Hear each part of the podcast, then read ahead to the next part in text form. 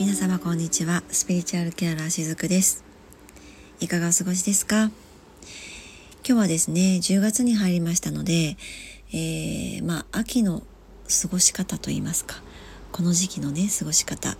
もう来週あたりはですね朝の冷え込みがまたちょっと強くなるっていうな、まあ、そういったえー、ニュースもねちらっと見かけましたのでこのお話をねしてみたいなと思います。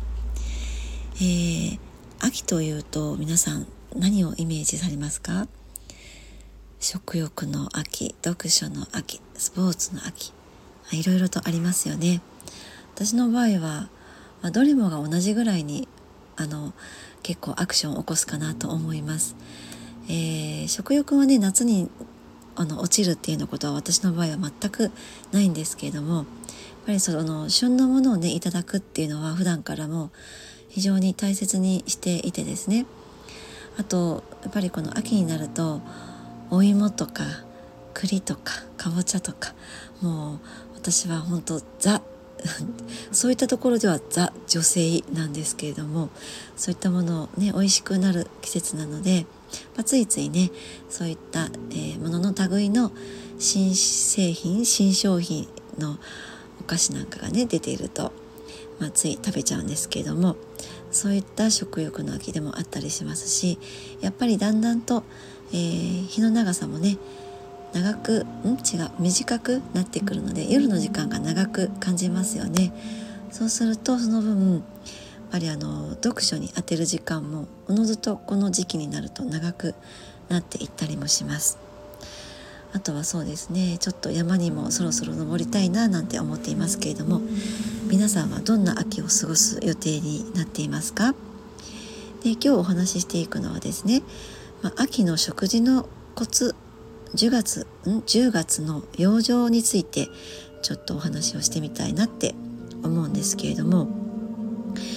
あの本当にねそれこそ食欲の秋っていうふうにも言われるんですがその理由っていうのがちゃんとあってですねその消化器系の要になっている脾臓っていう臓器があるんですがその臓器っていうのはねあの湿度にとっても弱いんですね。でも秋は空気が乾燥してきますよね。なので徐々に元気になっていくんです。だから食欲の秋っていうふうに言われるんですね。あの私たちって生きているだけでもう本当に多大なエネルギーを消化活動に使います。体の疲れが取れないってなると睡眠不足とかストレスとかそういったものを思い浮かべる方も多いかなって思うんだけど実はこの消化器の疲れが原因のことっていうのも結構あったりするんですね。だからなんだか体がだるいなとかね疲れが取れないなっていうふうに感じたらまずは1週間の食生活を振り返ってみていただけるのもいいかなって思うんですよ。でその時にポイントになるのが何を食べたっていうことよりも、ま、もちろんそれも大事なんだけどそれよりも食べ過ぎかそうではないか遅くまで食べてないかってねそういう単純な視点を持つだけでもいいと思うんです特に脾臓っていうのは胃とは違って疲れていても食欲自体には響かないんですね胃が疲れているともう食欲が湧かないじゃないですかなんか胃が重たいなとかね思えばああちょっと食べたくないなってストレートに行くんだけど脾臓の場合はそうはならないんですね。かえって食欲が増してしまうっていうこともあったりする、まあ、ちょっと難しい臓器だったりします。脾臓ってね、まあ、どの臓器も感情とねつながっているんですけれども脾臓が疲れている時って周りにねすごく気を使っている時だったりするんですね。そこら辺りからもちょっとこの今のお話なんとなくリンクしてるなって感じたりする方もいらっしゃるかもしれないですね。あの体の疲れが取れない時って食事への気配りってとっても大切なんですよね。えー、例えば外食がね多い方っていうのは食べるものをコントロールする時って難しいこともありますよね。だからまずは一日の食事量のバランスを考えてみるんですね。今日の夜はあ外食だとかね会食があるなって、まあ、そういった日は朝昼を控えめにしてあげて体にかかる体にかかる負担を減らす工夫も必要かなって思います。量とか食材とかへの気配りそれももちろんなんだけど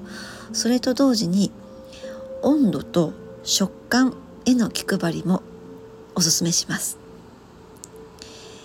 えー、日本人ってね食へのこだわりが結構ある方かなって思うんですけど温度と食感がそこに結構関わっていると思うんですね。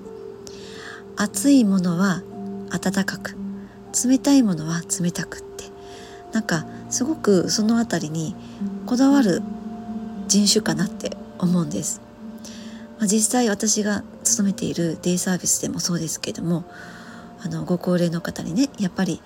温かいものを温かい状態でお出しできないとやっぱりそれはとてもね不愉快に感じるようなんですね。舌触りとか歯触りとか喉越しってこういった食感をすごく重視するのが日本人かなとも思うんです。体が疲れている時ってその2つのいわばこう縛りみたいなものを緩めてちょっとだけね外国人仕様に切り替えるのもいいかなとも思ったりするんですよ。熱いものは少しぬるめに冷たいものはちょっと冷えが足りないかなって。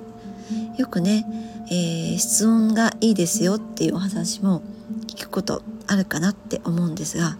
まさにそれです、えー、冷たいもののね配慮をする方っていらっしゃるんですけれども熱いものへの配慮もやっぱり同じぐらい大切なんですよね。硬いもの喉越しで食べるものを控えて噛み砕きやすいものとか